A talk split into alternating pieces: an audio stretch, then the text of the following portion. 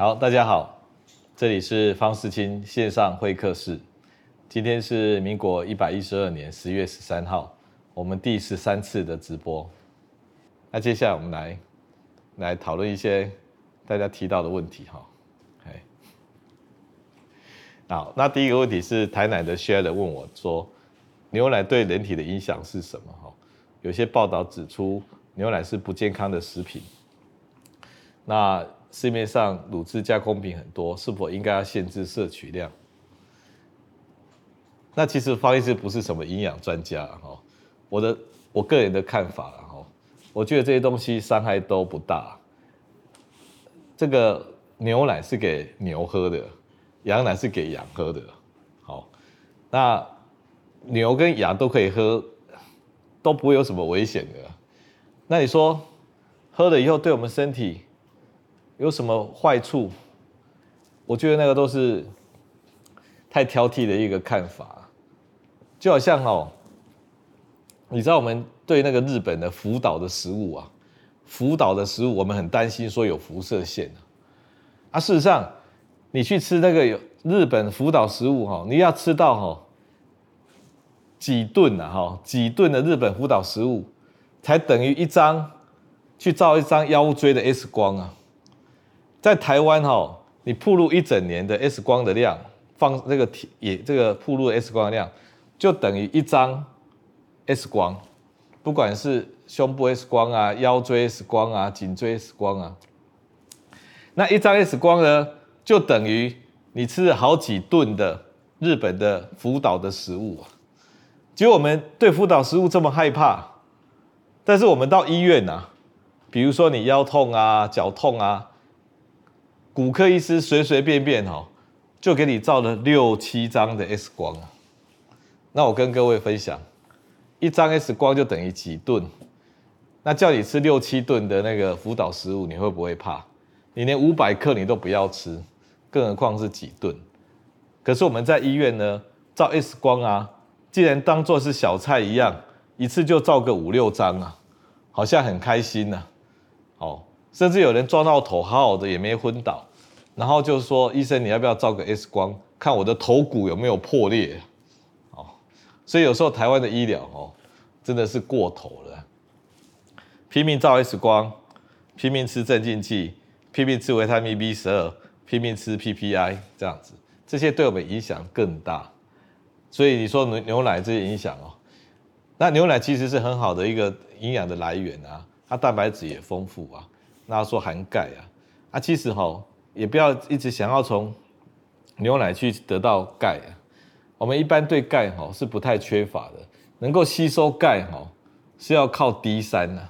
如果没有 D 三在的时候，你钙是没办法吸收的。所以你一直在吃钙片、钙片，或者说什么牛奶有钙啊，什么豆什么豆豆豆奶有钙啊，那些钙哈都不是很重要。重要是 D 三能够把它吸收比较重要，好不好？好。啊，至于说各式各样说会产生骨质疏松啊，干嘛的，我倒不觉得那很重要。好，那方医师见解有限，对于牛奶问题我回答到这里。那桃园的露露小姐哈，露露也应该是粉丝，因为每次都会遇到这个露露小姐的提问，谢谢你的提问哈。她说她会不自主的，会不自主的去讨好喜欢的男生。结果反而被讨厌了哈，那如何要理智的去喜欢别人呢哈？那如果你今天长得很漂亮哈，很很美哈，你怎么做男生都 OK 啦。那如果你长得普普通或者稍微差一点，那你去特别献殷勤哦，男生会觉得是负担了哦，这大概是普遍的心理然后，这普遍的心理，所以你必须要哦。更聪明一点，更聪明一点，除非你已经是这个本来就已经这个长得很漂亮，大家都在追你的。如果你长得很普通啊，哈，那你就必须要哈，不要带给人家压力，哎，不要带给人家压力。那你就要跟在旁边啊，跟在旁边当一个朋友，当一个哥们一样的朋友。那有时候日日久见真情啊，那一个人哈是情感的动物，你常常跟他一起做很多事情，比如说一起参加什么专题的讨论啊，一起出去旅游啊，一起去做一些事情，即即使不是一对一的哦，是团体的，他都会产生熟悉感。然后产生那个熟悉感哦，就是你的利基了。之前方医师有说一句成语嘛，哈，说瓜田李下，你要在瓜盆瓜藤下面站久一点，然后再顺藤摸瓜。所以瓜田李下这个是很重要的哈。那一方面哈，让男生没有戒心啊，但人是感情的动物，久了以后他会习惯你。光靠这个习惯哈，就可能在一起，这样知道吗？当然，男生也是男生也是很普通，他可能呢，这个如果他今天是很红的人，你可能也是白搭了。好，所以有时候双方的条件差不多，然后呢，你只要争取你的时间，尽量留在场上，那最后就是你的。我的看法是这样。好，好那新北的小珍小姐哈，她说女儿交了十六岁大十六岁的男朋友，要该如何说服自己接受并祝福？我觉得这个十六岁男友一定有他的优点，因为第一个可能比较成熟，那可能有比较有社会经验，或经济基础不错。如果他是有这些好的条件的话。老实说也没什么不好啊，好，就是男男这个男生这一块的，男生这块条件不错，所以即使大他十六岁还吸引这个女生啊，这是好事啊，好。但是有一种比较不好的情况是这个男生普普啊，那在这个女生呢，因为从小哦有这种恋父的情节，她可能没有安全感，她觉得父爱给的不够多，家庭不够温暖。所以她的选择那种可以给他安全感的男性朋友，所以他是去弥补那个可能没有被被满足的父爱，这也是有可能的，这也是有可能的，哦。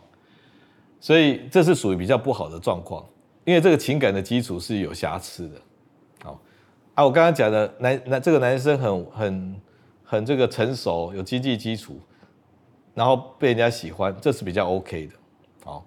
啊，如果只是因为自己需要一个这个父爱来做替代品，那这样比较不 OK。好，那你说他们会遇到什么问题？你说男生老得快，哦，年龄比较短，将来该怎么办？啊，老实说，这个这个结婚哈，结婚最甜蜜的就是这十几年嘛，以后其实不用管太多了，哎，只要男生财产够的话，这个。能够照顾到女生哦，这样就可以了。哎，那方医师有没有遇过这个问题？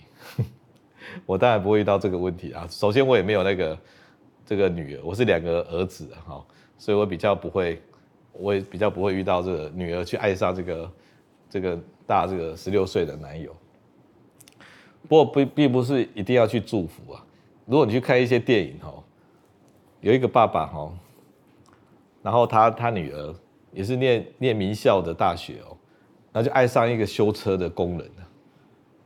然后在在这个电影里面，女生就坚持要要跟这个修车工人在一起，他到最后也没有过得很好，然后老爸就觉得他人生很失败，哦，人生很失败啊。到最后呢，到最后他收到一封信啊，这封信是哈，他每每年都会寄钱给一个在。不知道在印度还是在孟加拉的的小孩，算是他有在经济上领养的小孩，然后来感谢他这样子，哦，所以他觉得成功人生的成功就只有那一封信这样子。那方医师的两个儿子哈也都有女朋友，大学的时候就交了女朋友，那交了好几年，那我心里都很感谢。我虽然都没有见过，他们都不给我看，哦，因为觉得我可能会去评价。别人说好看不好看，所以大家都有压力这样。可是我都很感谢这两个女生去照顾我儿子这样，哦，让我不用去照顾。那这两个女朋友呢，也让我这两个儿子呢变得比较成熟一点。所以这是得到好处。你也知道有有有女朋友的男生会比较成熟一点，哦，不会那么窄这样子。嘿，学姐在线上有吗？有哦，有他有问题要讲吗？好，OK，那我们继续下去哈。嘿，有一个叫 Walker 的哦。前阵子看见打坐呼吸的影片，那有分为佛教的纯打坐呼吸，那道教的练丹田，法轮功丹田炼丹，然后他长时间观察，他觉得法轮功的皮肤都很好。那有遇过几位，为什么皮肤会很好呢？好，这是你你的你的问题吗？好，首先不管是哪一种方法了哈，你只要能够坐得下来，那好好的呼吸。你的身体就会变稳定。你只要能够坐得下来，你知道呼吸这件事情哦，我们都会乱掉，你知道吗？有时候我们会呼吸太多了。为什么呼吸会变快？因为我们的心跳变快。我们有遇到压力的时候，然后我们心脏会跳比较快，那我们呼吸跟心脏有一定的比例。然后我们的呼吸就会跟着加快，甚至到了过度换气，那我们会觉得气促，我都跟不上我的心跳。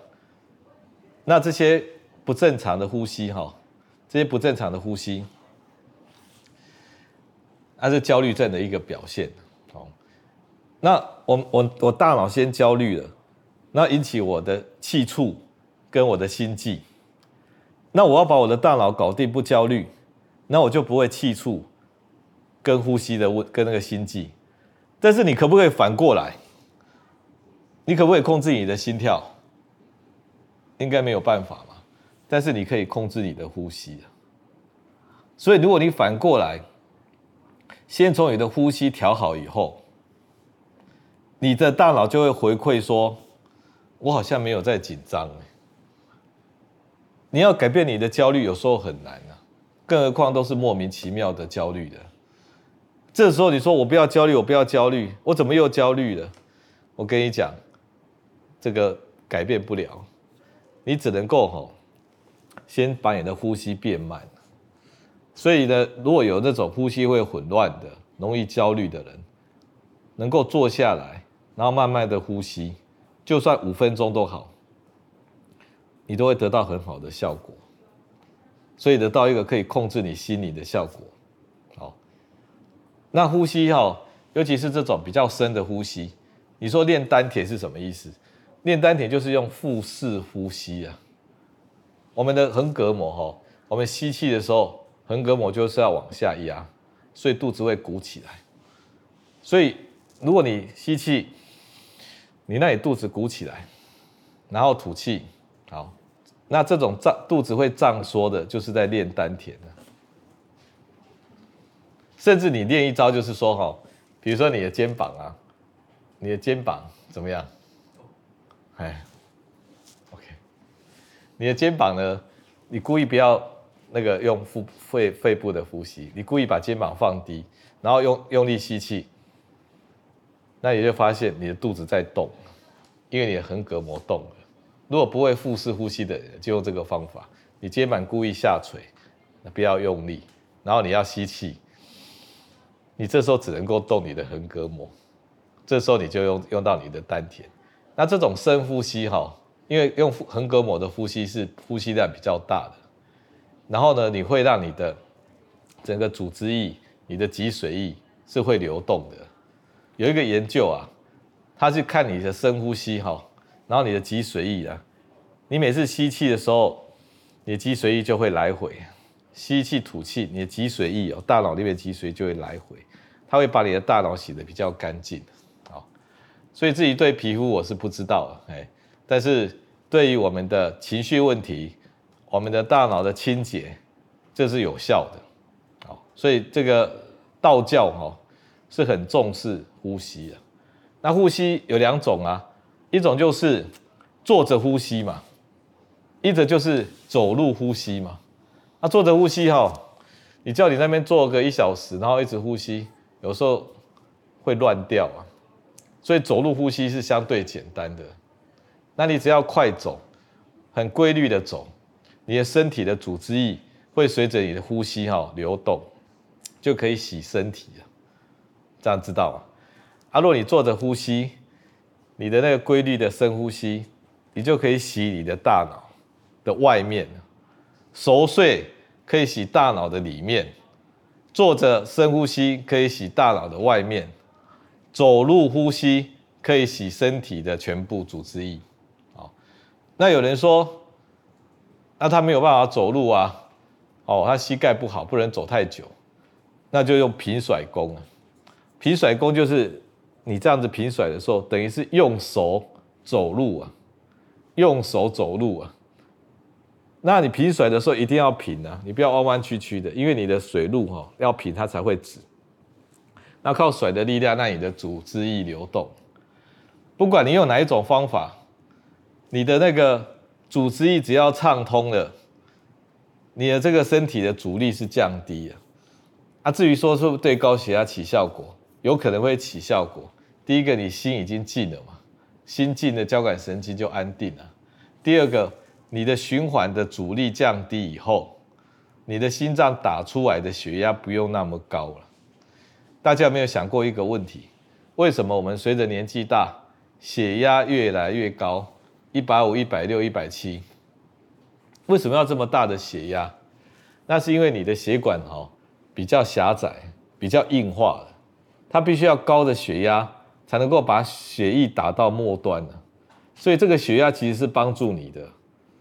哦，那有时候你非得有这么高的血压才能够促进你全身的循环，所以如果你把老人家血压降得很低，比如说吃了三四种血压药，降到一百一、一百。它的循环周边的灌流啊会不够啊，甚至头都胀胀昏昏的，站起来都会昏倒。所以降低你的阻力，用皮甩功走路，这都有效。好，那我们继续下去哈。有一个一个沈压塔啊，沈压塔物，他说吃素的人比较缺乏什么营养，要如何补充氨基酸哦？OK，氨基酸从植物来，从动物来都一样。所以也没没有缺氨基酸的问题啊，然后吃素的人呢，比较没有那个维他命 B 十二跟铁，因为 B 十二跟铁呢，它是比较在动物性里面的，所以肉跟内脏比较是有这个这个 B 十二跟铁，哦，那吃素的人呢，叶酸就比较多，它的 B 十二跟铁会比较少，所以如果真的担心的话。可以验血看看你的叶酸啊、B 十二啊、铁啊有没有不够哦。好，那有一位天空蓝蓝的问说，人生的话题哈，夫妻的相处之道如何变得更美好？OK，好，那方医师之前有提过哦，我们都是因为不一样才会结婚的，而不是因为一样。如果个性啊什么都很像哦。兴趣都很像，只能够当好朋友啊，一起去骑脚踏车是 OK 的，但是不适合结婚啊。结婚一定是哈，在你二十岁，你的生物性的荷尔蒙哦，他一定逼你去找一个跟你不一样的人，因为这样的这个遗传的变异性会最大，所以一个好的婚姻哈，一定是很就是很不一样的人在一起的。所以你看一对夫妇。那两个人的个性差很多，啊，他们都大部分都走到最后，好，然后这个不一样的问题哈，一开始哈，你在荷尔蒙的作用之下，你都还可以过到五十岁以前呢，因为那时候要养小孩啊，那小孩也过得不错啊，好，然后到五十岁以后哈，就开始会卡卡的，因为小孩子去念大学啦。哦，然后呢，每天相处的时间就增加了啊。那以前呢，还可以忍受说这些不一样。那后来退休的男人啊，日本就有退休男人症候群嘛。然后跟老婆在一起时间长，就开始嫌东嫌西啊。那就觉得说我这个人生一事无成啊，都是被老婆害的啊。那老婆都说被老公害的啊。哦，所以人生的一事无成。都会推给对方啊。要不是因为他，我的人生应该会不一样哦。那的确是会不一样。如果你跟前女友或跟前男友在一起哦，一定是不一样的。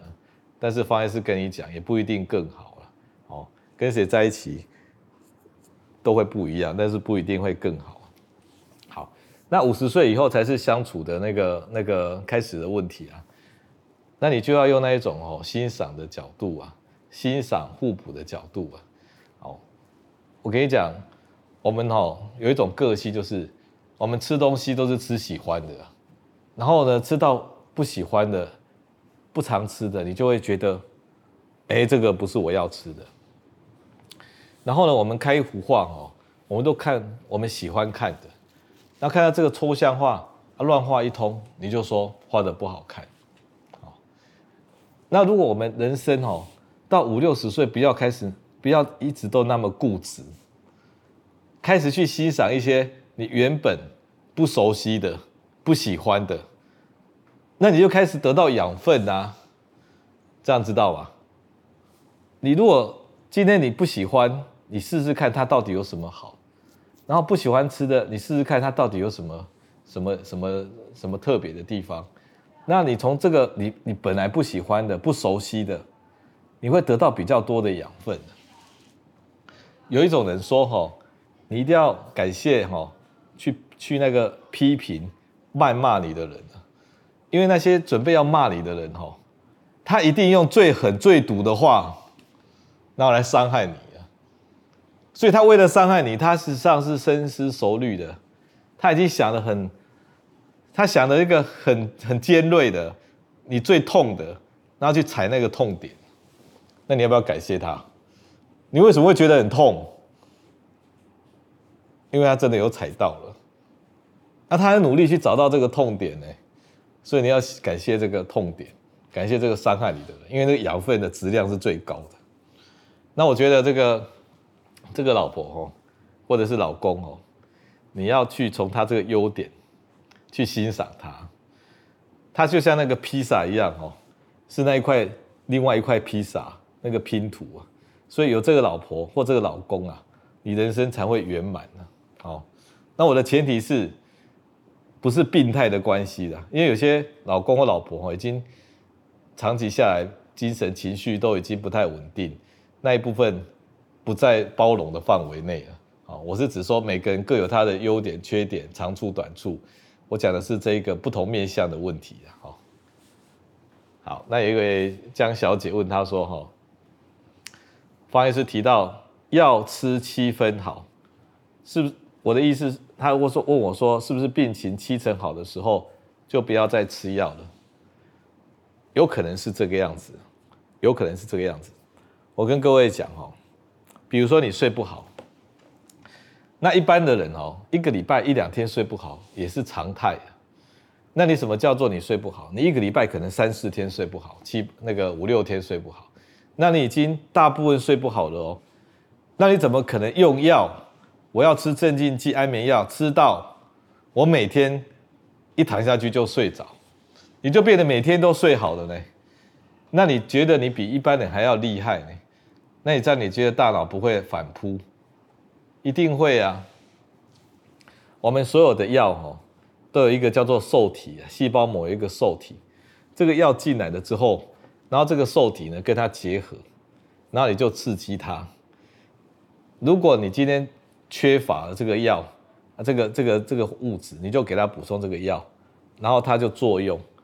你本来少了少了七分好了，你给它补充，那剩下少三分，也就是七分好。然后他就这样子进行下去，结果呢，你给他十分或给他十二分的刺激，然后你就觉得说哇，我好厉害！就这个受体过度刺激以后啊，它都躲到细胞里面，那你的药效就变低了。所以你可能要吃到十二分的药、十五分的药，才能够得到一样的效果。所以有时候你药量会吃得很高，天天吃，有一部分就是因为你贪心那个效果。我举个例子好了，比如说哈，吃多巴胺的药，帕金森氏症的病人，那帕金森氏病人多巴胺本来就不够嘛，所以他走路就比较慢，比较僵硬。结果你就给他吃多巴胺，多巴胺药一下去，如果真的是这个病的人，效果不错。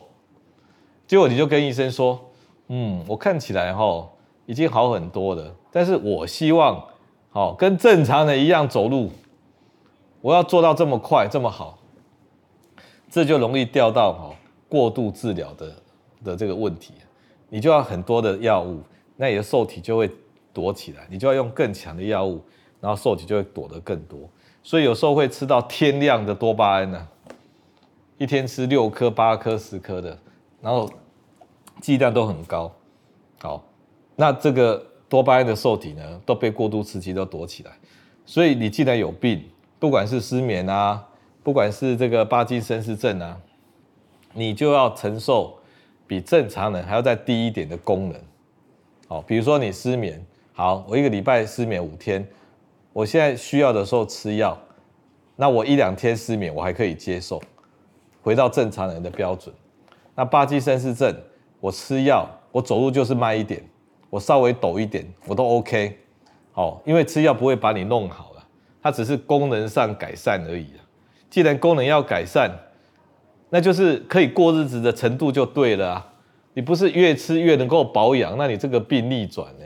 它没有这个本事呢，它只是维持你的功能，所以我们要维持几成的功能，七八成的功能，这样是最安全的。好不好？而不是说吃到饱这样。那一位一个吴先生还是吴女士问说：睡前喝酒容易睡，是真的吗？是真的啊。那跟安眠药有什么差别？好，酒精对我们大脑来讲就是一个镇静剂，它就直接压迫我们的大脑。好，那酒精有酒精的毒性啊，因为它分解成乙醛以后。不管对肝脏啊，对其他器官，它是有毒性的，这个我们就不管。光是靠酒精哈，如果你有喝过酒的人就知道，它那个酒精来的时候，它我们大脑被抑制，然后呢，它在体内被代谢掉以后，我们会在半夜啊，这个有时候宿醉会惊醒，然后惊醒的人有些人不舒服哦。因为我们的哈喝酒的人，喝喝喝喝到醉的人，喝到断片的人哦，他的过程是这个样子。一开始喝哈，我们的大脑呢，神经传导物质呢就分泌很多，他就变得很嗨。所以有人喝酒讲话很多嘛，哦哇，情绪很高昂这样子。那你在喝更多了以后，你的大脑被酒精抑制了，然后就开始钝了，不太讲话了。那甚至呢直接睡着。所以先嗨起来，再掉下来。那你以为这样就结束了，一路睡到早上哦？不是，它有第二波，它会再反弹。所以到半夜的时候呢，它会反弹。反弹的时候你会很不舒服，你会觉得哇，人好晕哦，然后突然醒来，然后恶心、呕吐、流冷汗，好，然后过了很久之后才慢慢又恢复。这就是一般喝酒的一个两波论啊，甚至还引发你偏头痛，整个人头胀头晕，好，这个是有可能的。因为这个大脑的刺激太大了，好，但如果说你只是喝一点点酒来帮助放松，这是无妨啊，哦，有时候喝那一点点酒哦，比如说威士忌好了啦，你喝一点点，对某些人来讲哦，只是一个睡觉的仪式啊，就好像有人吃镇静剂安眠药，那吃的剂量很低呢，只有四分之一颗，那四分之一颗有没有药效？事实上是没什么药效的，可是四分之一颗对他来讲哦，就是一个睡眠的仪式啊。所以如果你是吃那种仪式型的酒，方医师哦觉得 OK 啊。但是如果你要吃到哈可以让你睡着的酒的酒量哦，就是不 OK 的。好，那有一位问说，庄先生嘛，不适合吃，有些人是不是不不适合吃 PS 一二八？吃了会发疹发痒，也会想吐，这个是不晓得了哈。PS 一二八是一个益生菌啊，那这是台湾教授发明的多巴胺的益生菌，所以巴金森氏症的病人是可以考虑 PS 一二八的。那不要跟热水、热茶、热汤一起喝，这样就好。然后呢，是不是它会让你过敏？照理来讲是不会啦，因为益生菌它也不算是什么分子的药物啊。哦，它进到肠子里面，然后它去制造多巴胺，照也是不会，但是什么都不敢保证哈。如果你真的会发疹发痒，你就你就就算了这样子哈，它只是一种益生菌而已。好，台中的一个台中林哈，他问说，照光行走是直晒阳光吗？只晒到背部的话，哎，它其实照到背部就很好了，因为背部面积比较大，所以方医师在那个河边走的时候哈，都是特马腿的，都是上半身脱掉，然后回去之后就像猴虾子一样，整个都红红的，甚至还会脱皮这样子。好，那我会在那个肩膀的地方。脖子的地方抹一点那个那个防晒乳，那有一次哈忘记抹在脸上，全部都没有抹，啊阳光又很大，我就把那个内衣哈上上身内衣就包在头上，那只露出眼睛这样子，简直就是一个变态嘛！哦，在河边一个没有穿上衣，用内上把把内衣包在头上，然后只露出两个眼睛，还戴着墨镜。我有戴墨镜啊，简直就是一个变态。就在台北河边的那个新店溪啊，那些桥下很多都住那个流浪汉。那流浪汉看到我还吓一跳，你知道吗？没想到流浪汉遇到变态，那我就赶快过去了，这样子。因为我想说头罩住吼，不会让整个脸晒得像瞎子一样。哎，那你在那个背部就不错啦，哦。那就照了一趟，就得到很多免费的 D 三啊。那有位棒棒，他叫建议我去梳油头跟绑马尾，哈，也不错啊。绑马尾是 OK 的，嘿，梳油头再试试看啊，这样子，嘿，因为我不太喜欢有负担的，哦，所以我手上啊、身上我都没有任何东西，光是油头都对我来讲是一个负担，好。好，那 YouTube 的观众开始问问题了，哈。OK，一位林小姐嘛，哈，她说她爸爸已经老了八十二岁，没有朋友了，你可以为他做什么？这样子，你可以为他买一只狗啊，猫也可以，嗯，狗跟猫哈都算是有灵性的动物，那猫很难产呐，要讨好一只猫哈很不容易，你知道吗？啊，但是狗会讨好你，哦，所以如果你爸爸是那一种比较。呃，亲近的人，哦，啊，买猫给他，他会照顾猫。啊，如果你爸爸是属于哈比较内向的、不理人的，你就给他买狗，因为狗会主动讨好你爸。哦，那你不要买乌龟给他呢，因为乌龟整天都没有动，你知道吗？哦，啊，等半天他都没有动。哎，啊，买狗跟猫，养养鱼也不错，养鱼啊，而且养什么鱼？养孔雀鱼就可以了。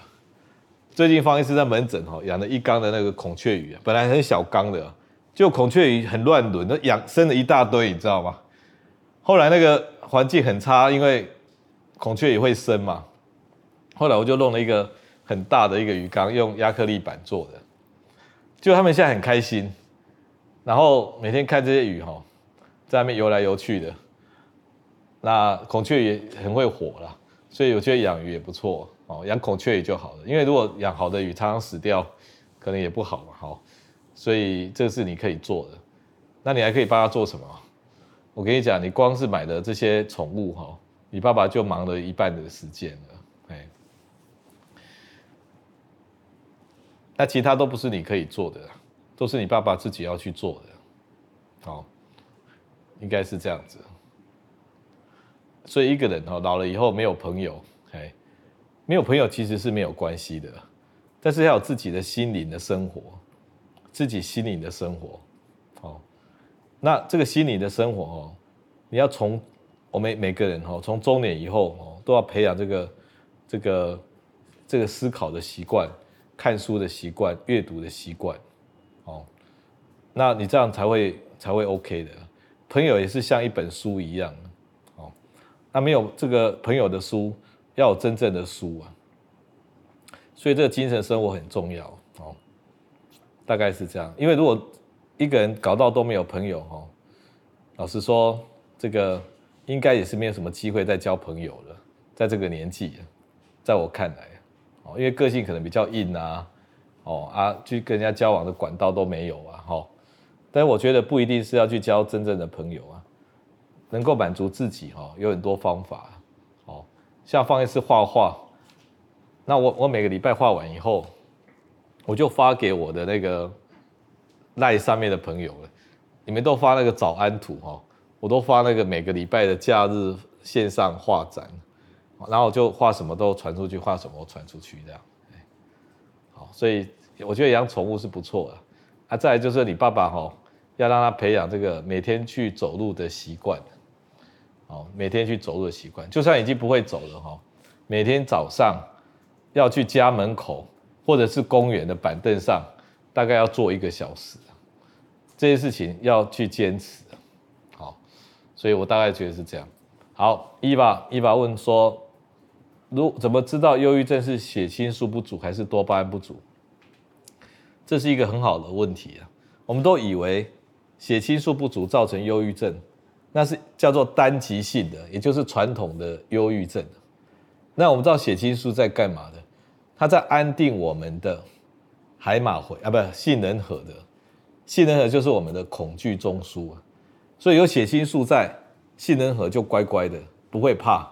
所以有人血清素特别高呢，那整天哦天不怕地不怕，无忧无虑的，那跟别人都很融合，啊，发生什么事情都笑笑的。好，有没有这种朋友？以前我们小学、中学都有这种朋友啊。哦，然后这种就是天生血清素很高。那有人天生血清素是低的，那他什么都怕，没事也怕，因为血清素不够，杏仁核哈过度活跃，所以就莫名其妙焦虑、恐惧，然后觉得好像有事情会发生，没有事情都觉得有事，有事情更是吃喝不下。睡都睡不着，所以这种叫做血清素不足的忧郁症，其实就是忧啦，忧哦。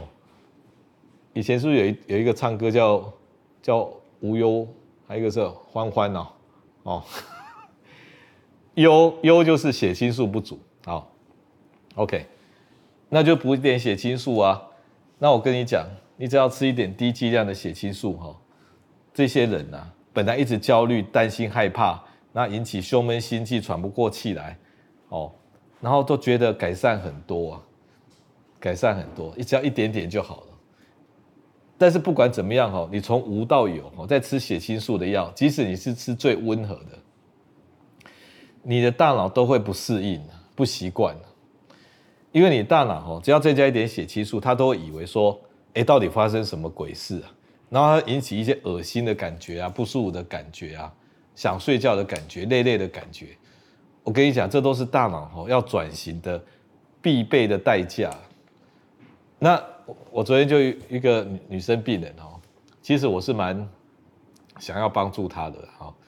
然后她就是说她会头晕呐，她走路就晕，好，那跟人家讲话比较激动的时候也晕。那其实她的晕哈是那个焦虑的表现。因为他他他只要受到刺激，他就过度反应，然后脑袋就焦虑，用头晕来表现。结果发现是要开那个最低剂量的抗忧郁症的药给他。结果他过了一个月后回来，他还是没有吃。然后他觉得他他那个药物副作用很多了，他又担心，所以他连去尝试改变自己的勇气都没有。那有些病人呢，他真的是有吃的，他吃了两三天哦，他就不吃了。他就说：“吼，哦，我吃的会恶心呐，我吃的会累累的。其实这种恶心跟累累，哦，再过三五天就消失了。这个是你的大脑，哦，在这个转型的过程。因为你血清素很低嘛，啊，药物来血清素就高一点。即使高一点，都只是一般人的水准哦。但是这个从低到正常，哈，你的大脑就要稍微适应一下。那连一点点适应，他都不想适应，他就说我吃的不舒服，我不要吃。”所以就失去改变自己的机会。啊，另外一种哦是比血清素不足更更变化多端的，就是多巴胺不足的忧郁症。那多巴胺呢，让我们有活力嘛，然后看起来很显性啊，哦，出来呢就是走路都有风的那一种啊，很有个性啊。那这种人哦，他就会有太有个性啊，跟那个很没有力气这两种哦交互蹲跳。多巴胺哦，它在起伏啊。多巴胺高的时候，哦，他就一副很勇猛的样子，那精神体力特别好，觉得自己很 OK 很厉害，每天做很多事，不用睡觉。啊，这时候他不会抱怨了。那低的时候呢，一点动力都没有，整天都走不出去，连看电视哈都懒得转台了，广告继续看，整天看同一台的。那如果你打电话给他，他会接哦，他是要等大概响了五十声以后他才接，因为他发现这种电话哈五十声之后他还在响，他终于受不了。了。那一般人不会等到五十声的，哦，所以如果你有一个朋友哈，五十声之后他才接电话的哈，你要叫他去看医生了，因为他躁郁症里面的郁可能发作了，那这个是忧郁症里面的郁啊，以郁为主啊，就是变成搞木死灰，走都走不出去。那多巴胺不足的躁双极性的忧郁症叫做躁郁症，哦，两个极端嘛，哈，躁跟郁，这个是比。单极性忧郁症还要严重一点的，因为他搞木死灰的时候，哈，他自杀率很高啊。你不要以为说人，哈，好像什么都没有感觉，很舒服，什么都没有感觉，哈，很不舒服。所以这种郁症的人去跳楼，哈，都是用跑的嘞。他直接直接跑到，然后掉下去。那如果你看到在阳台坐很久的，甚至坐在那边，好，然后等着救护车来，然后把床铺好，那他还不跳。那台下的人已经等很久了，有些要买菜要上班的嘛，发现也都不跳，他们都开始喊口号了嘞，赶快跳，赶快跳，要上班要上班，那是属于血清素不足的，犹豫不决哦，所以这大概是两种类型的。那有些人哦没有分，就一直吃血清素的药，会搞到自己哦很虚啊，因为。即使你血清素不够，你吃太多血清素的药哦，你会相对的去抑制多巴胺，那会造成你的那个多巴胺哈很很弱，然后就变得很没有力气。这是另外一个吃太多血清素的药，像百忧解啊、千忧解产生的副作用。好，好，Jessica，Jessica 问说，舒脑的副作用之一是肥胖，是有这样的副作用吗？我倒是不太晓得。舒脑是一颗钙离子阻断剂啊。然后它就是一颗胶囊，大部分都是黑红胶囊那个。那这个药呢，它是可以安定你的脑血管，所以有些偏头痛引起的头晕头胀的病人吃舒脑就会觉得，哎，脑袋好像变得很清楚，然后比较不晕不胀。啊，它的副作用是什么？它有一点抗多巴胺的效果，所以老年人吃舒脑，长期吃的，甚至吃太多的，它会造成它。有有一点这个巴金森氏症的样子，变成僵硬啊，嘴巴紧啊，乱动啊，哦，所以如果是年纪大一点的人是没有本钱吃长期的舒脑的，哦，啊，他有些人会想睡觉，有些人吃舒脑呢，他会引起想睡觉，那有些人不会，所以睡觉前吃一颗也还不错了，哦，那舒脑对于那种解酒是很有效的嘞。我刚刚方医师说喝酒哦，不是隔天都会宿醉吗？然后头晕头胀、恶心呕吐，对不对？那是因为什么？你昨天晚上这个折腾哦，你的偏头痛发作了，然后呢，你的脑血管是打开的，所以这个时候一个很好的方法就是哈，你喝酒前你就吃一颗舒脑，让你的脑血管是不会胀缩的。啊，如果早上起来有这种现象，你就再吃一颗舒脑。那前后夹攻的情况下，让你的脑血管是稳定的，那你的酒力会大增呢？因为本来偏头痛来掺一脚哦，影响你的酒力啊，所以这个阿西想酒力以后，人家就以为这个人很没有实力啊，所以不是要有酒力，就是要有实力，好不好？好，好，所以舒脑可以解酒，好不好？好。哎，后面说问题不少是啊，还是我有问题？啊，你有问题，你说。我可以问，那如果喝完酒的话，可以直接吃舒脑吗？直接吃啊，这个就像那个事前丸还是事后丸一样，都有效。哎，舒脑，安定脑血管，哦，然后这个让你喝酒的那个脑袋的这个变化过程不会引发你的偏头痛发作，所以这个这个有些人呢。酒力很差，啊隔隔天起来宿醉、头晕头胀，那是因为你偏头痛发作的关系。所以就喝酒前就吃一颗舒脑，啊，如果睡觉前或者起床再吃一颗，非常 OK 的。好，解酒秘方今天第一次公布。谢谢方医师。好，那 Rose 问说，每天晚上睡觉断断续续的，该如何知道是不是多巴胺的问题？OK，还是褪黑激素问题？好，我这样讲好了然后，如果你今天年纪大了，你睡觉断断续续的，褪黑激素扮演了一部分的功能，因为到了五六十岁。你褪黑激素大概只是剩下一半，到了七八十岁剩下四分之一了，哦，所以补充褪黑激素是 OK 的，但是它效果很弱。那如果知道是多巴胺的问题，你所有晚上引起的各式各样奇奇怪怪的问题，包含脚紧紧的、脚会冷、脚会热，哦，脖子酸、咬牙切齿、嘴巴乱动、滚来滚去的，哦，还有什么这个？这个抽动，脚会抽动乱动，然后睡觉做梦会乱喊乱叫，拳打脚踢的，哦，滚下床的，然后会鬼压床的，哦，已经醒来动不了的，然后晚上看到鬼的之类的，这些所有的问题哈、都是多巴胺的问题，所以方医师把它叫做夜不宁症候群。所以如果你血清素不够，你是会睡得断断续续，不够熟睡；如果你多巴胺不够，你会产生各式各样奇奇怪怪的夜间的问题，叫夜不宁症候群。好，好，有一个 Joanna 说，失恋的一年还走不去怎么办？哦，感觉到失落跟恐惧。其实失恋就跟好像亲人过世一样啊，或者是宠物过世一样，有一个哀悼期啊。一般哀悼期最多就是六个月、半年，好不好？所以你已经一年了呢，你已经超过正常的哀悼期了呢。如果你今天跟人家这个失恋，你一个月就快快乐乐的，那你大概是那段感情是假的，哦，那你的感情就算是真的，也撑不到一年了。那是因为什么原因呢？因为你的生活太孤单了。所以能够解决失恋的最好的方法就是，郭阳是什么？再交一个男朋友或女朋友。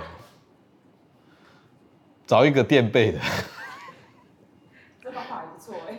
随便找个班上男生或者同事说，嗯，你能不能当我的暂时的男朋友或暂时的女朋友？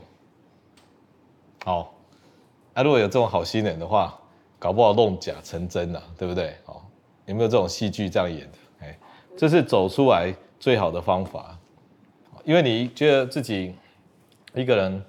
一个人太孤单嘛，哦，那你要试着试着去去去跟别人产生关系了，好，哦，OK，来管管小姐是，嗯，好，哎，我的头发茂密哦，他觉得我头发很茂密，感谢，真的，哎，这是这是一团一团那个杂草乱生啊，早上起来就长这个样子的，然后用手拨一拨这样子。哦因为我大概十几年前哦，还跟大家一样都是乖乖头这样子，后来可能心情不稳定，然后就开始乱长，然后乱长以后呢，好像好像给我一个一个一个标签了，然后觉得生活的自由度是提高的，所以我的头发有一点在提醒我自己说，我们应该有一个生活的自由度。哦，你如果头发说哦，我要赶快剪，我要维持这个规矩，哦，那你每天都人生都要活在那个框框里面，那我故意让头发乱长哦，就是说有一点要提醒自己，不要再限再限制自己那么多规矩了，好，好，Anna 问说中年二度就业，好，中年二度就业，好，那中年二度就业就是脸脸脸那个面子挂挂不住啊。因为你去跟人家比体力，可能输年轻人啊；比经验，你是刚菜鸟嘛，那人家会觉得说你这个年纪的什么都不会，你是不是白痴啊？好，那这些你其实最大的困难就是你的面子挂不住，所以你一定要先提醒自己说，如果你真的要去就业的话，你要把自己的面子哈先放在地上踩呀，知道吗？你先把你的面子先放在地上踩，然后把那些人家可能会笑你的、会弄你的、会骂你的，在家里练过、练习过一遍，你知道有练过就不一样，你知道吗？你比如说叫你的朋友或者叫你家人说：“哎，你练习来怎么样亏我这样子？”把那些话都听过了以后啊，你就算是有准备好去就业的。那其实中年人有中年人的好处，第一个。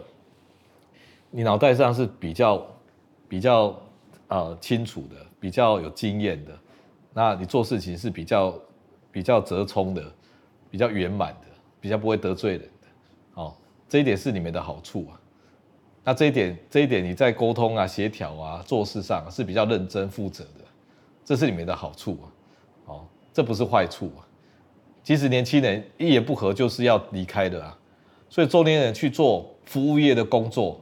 老实说，是做的比年轻人更好的，因为他更能够体谅那个顾客啊，然后照顾面向更广泛的哦。所以虽然可能没有那么利落，体力也没那么好，但是优点是在这一块哦。所以为了避免你遇到打击啊，在家里就先练习那些打击的可能的方式，好不好？好，高明友先生哈，婆婆八十七岁，子宫颈癌。也切除掉淋巴，现在走路脚会水肿，那就是因为切除淋巴的关系，脚才水肿的啊。因为淋巴就是他回来的路啊，所以他回来的路被砍掉了，回来路变少少了，他当然脚要水肿啊。好，那怎么办？那也就是要接受会水肿，这第一点，不会完全好，会水肿，那还是要走路。哦，那走一走呢，靠呼吸，靠呼吸。把那个组织一拉回来，哦，做平甩功也可以。你不要以为平甩功是在做手，哎，你在做手的时候，其实是把马达装在手上，那个组织一是全身在走的。因为我们的中医有十二条经脉，哈，一边有十二条，但是十二条每四条分一组，所以我们一边有三个循环，三圈呢。所以你在动的时候，它就一起动的，好不好？好，那。练法子，早上走一个小时，你就做平甩功，坐着走，坐着做，坐着做平甩功。好，那之前提出睡醒早上走一个小时，可以怎样调整？那就是早上起来的时候，就坐在那个床，那就像方一直这样坐着，啊然后这样甩啊。那这样子做，做十分钟、二十分钟啊。那中午又一推一一一轮，晚上又一轮啊，你的组织液就会比较协调。好然后，嗯，之前跟前女友有来看过，哎，来看过我的门诊，然后怎么样？看看，一直会跳掉。好，果然是药到病除。好，我们分手之后每天都睡得很香。为什么分手之后反而睡得很香？哈，那可能是你的女友会给你压力啊之类的，哎。那你现在现在一个人过，享受单身的快乐这样子哈，哎，那方医师看看睡眠哦，大概有两个大大方向哈。第一个，我会找出你为什么会睡不好的生理的因素，也就是去治疗那个治本的问题啊。我是不会用镇静剂把问题盖住的，所以第一个就是找出有没有像腿不宁症候群、夜不宁症候群这些啊。或者是夜尿啊，或者痒啊那一种比较具体的，然后再来，方医师开的镇静剂哈，我也会开镇静剂，我都会跟病人、客人、客人讲说，我是开最弱的，啊最弱的哈吃两颗，那又得到放松的效果，又不会影响到睡眠，所以我都开那个叫玉立舒盼，白色小颗的，很轻呐，是人家不要的镇静剂啊，轻到不行啊。所以吃两颗也只让你稍微放松而已，但是有时候我们人就是这样，我们有吃药哈，我们精神上就会得到鼓励，说我已经吃药了，所以我比较不会焦虑紧张了，所以得到心理的效果啊。粉红三星问说，食欲素、胰岛素让人用餐后都有想睡觉，这作用有什么不同？胰岛素是不会让人家想想睡觉了，只有食欲素啊。吃完饭以后，血糖高以后，我们的大脑的细胞，食欲素细胞在下视丘，它就会想说食物都来了，它就会让你想睡觉，好好吸收这个食物这样子。那胰岛素是不会让你想睡觉的哦，所以所以所以你中午如果吃太多的话，你会想睡觉哦，所以这个中午不要吃那些糖分的东西。那更年期的妇女胰岛素阻抗严重，一直很饿，口干舌燥，怎样改善才不会确诊？哦，那就是。阻抗严重就是因为胖啊，那怎么办呢？你如果要改善胖，逆转胖啊，逆转糖尿病，哦，因为你是糖尿病候选人嘛，你自己讲的，你就要减少热量的摄取啊，尤其是糖分啊，因为你每次吃一次糖，胰岛素就出来工作一次，所以你一天本来吃五次胰岛素出来工作的。早餐、中餐、晚餐中间也吃一些什么糖水跟面包、糖饼干、糖果，这些都是出来一次。你五次要改成一次。方医师说一天一次全餐哈。你中餐吃半餐，半餐什么意思？没有糖分的，没有胰岛，没有那个淀粉类的，你就只有吃一颗蛋跟一包坚果。我跟你讲不会死掉的，那些都没有淀粉类的，一颗蛋一包坚果。你不要吃一整包呢，是一小包的跟一颗蛋，然后呢，其他时间都是喝水喝茶，也不要糖水，这样子你绝对可以活的。然后呢，到晚上什么食物都吃，叫做全餐。所以中午叫半餐好，晚上叫全餐。你如果认真这样子做，你的一糖尿病会会逆转，甚至你从候选人变成你没办法去选举这样哦。所以所以要这样做。那乙烯单碱不足，什么药用什么药可以改善熟睡期？改善熟睡期的是血清素的药哦，并不是那个那个乙烯单碱。乙烯单碱是做梦期的。好，再来，躁郁症有没有机会彻底痊愈？躁郁症没有机会彻底痊愈。躁郁症哦，刻在你的基因里面，你的多巴胺体系哈，从出生就已经决定说不太不太够，不太稳定。会起伏啊，那躁郁症的遗传率也很高啊。如果父母两个人都有躁郁的倾向，小孩子大概一半以上都有。那怎么办呢？你就要由上而下的去调整你的精神啊。你在嗨的时候，你就跟人讲，哎，我不能太嗨，我不能太嗨。那你在 low 的时候，你就要开始避开一些压力的事件，不要去跟人家有冲突。所以你会又由上而下去调整你，哦，这样你就。可以安安全全的过基本的日子。好，那立刻问说，妈妈有有时候自己都当，哎，哦，我妈妈有时候都自己当医生，装了心脏支架三支，已经半年了，偶尔喝咖啡，这样会不会对心脏造成负担？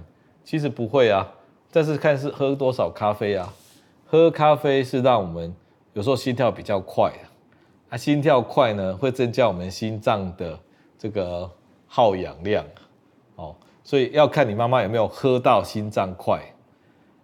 那我们如果像有些心脏哦比较衰竭的人呢，会故意吃一些乙型阻断剂，让心脏跳得更慢，那才不会缺用掉太多的氧。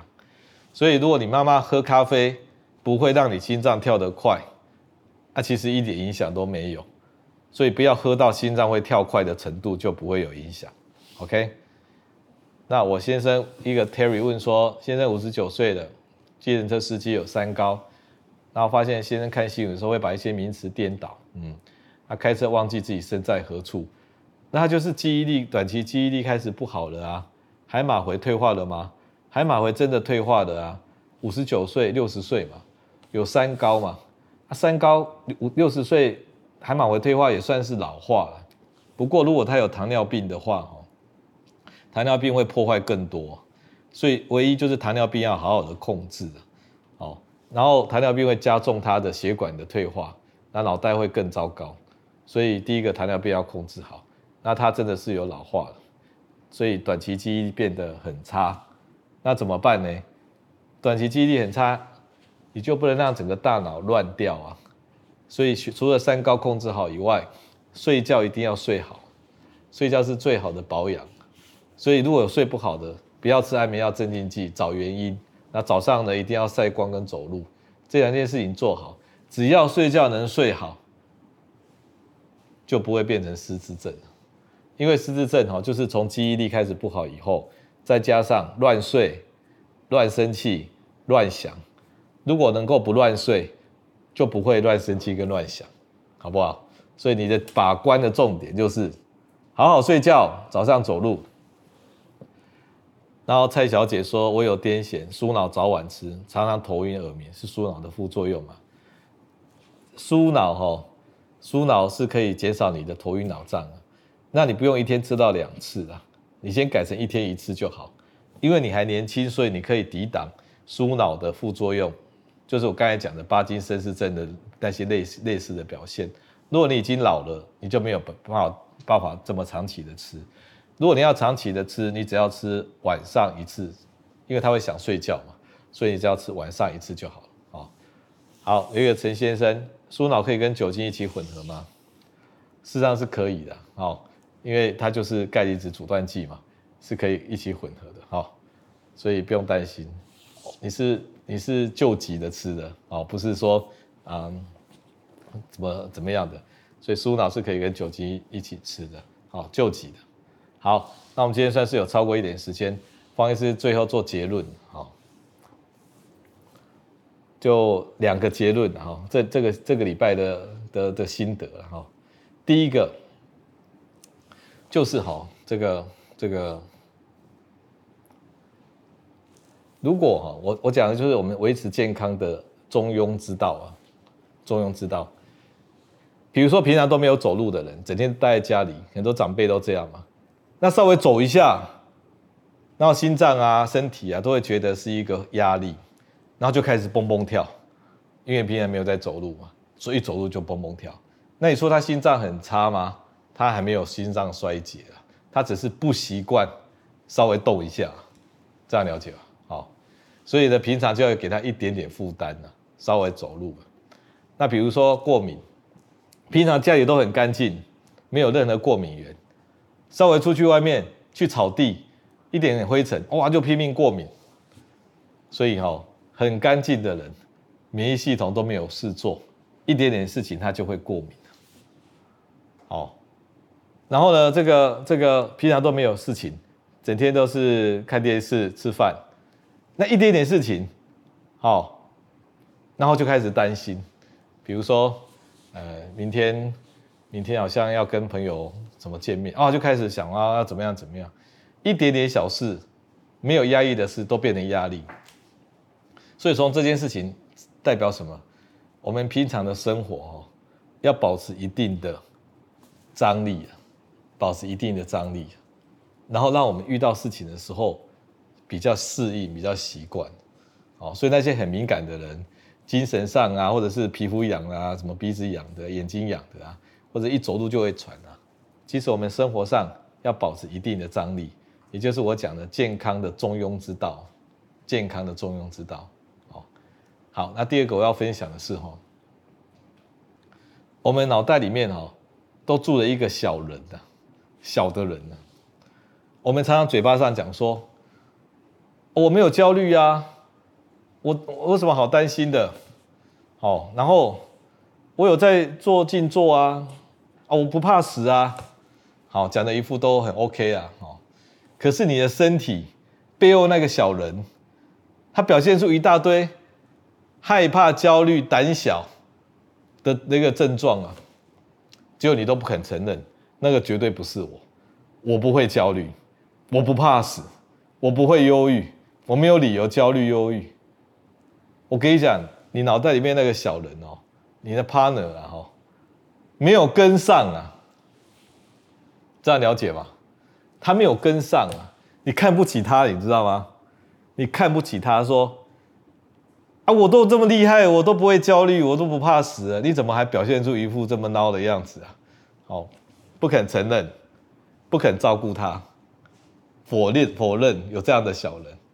我跟你讲，不可以这样子。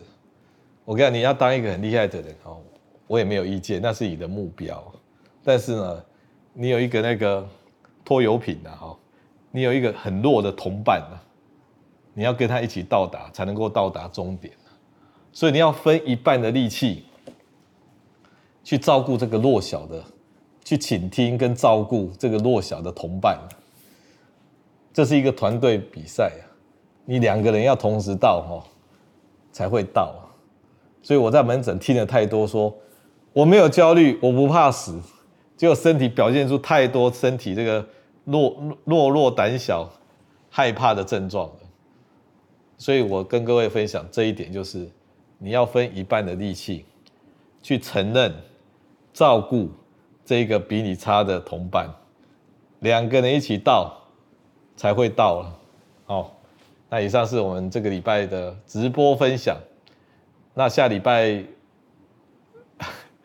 哎，好，那就这样子，祝大家周末愉快，谢谢。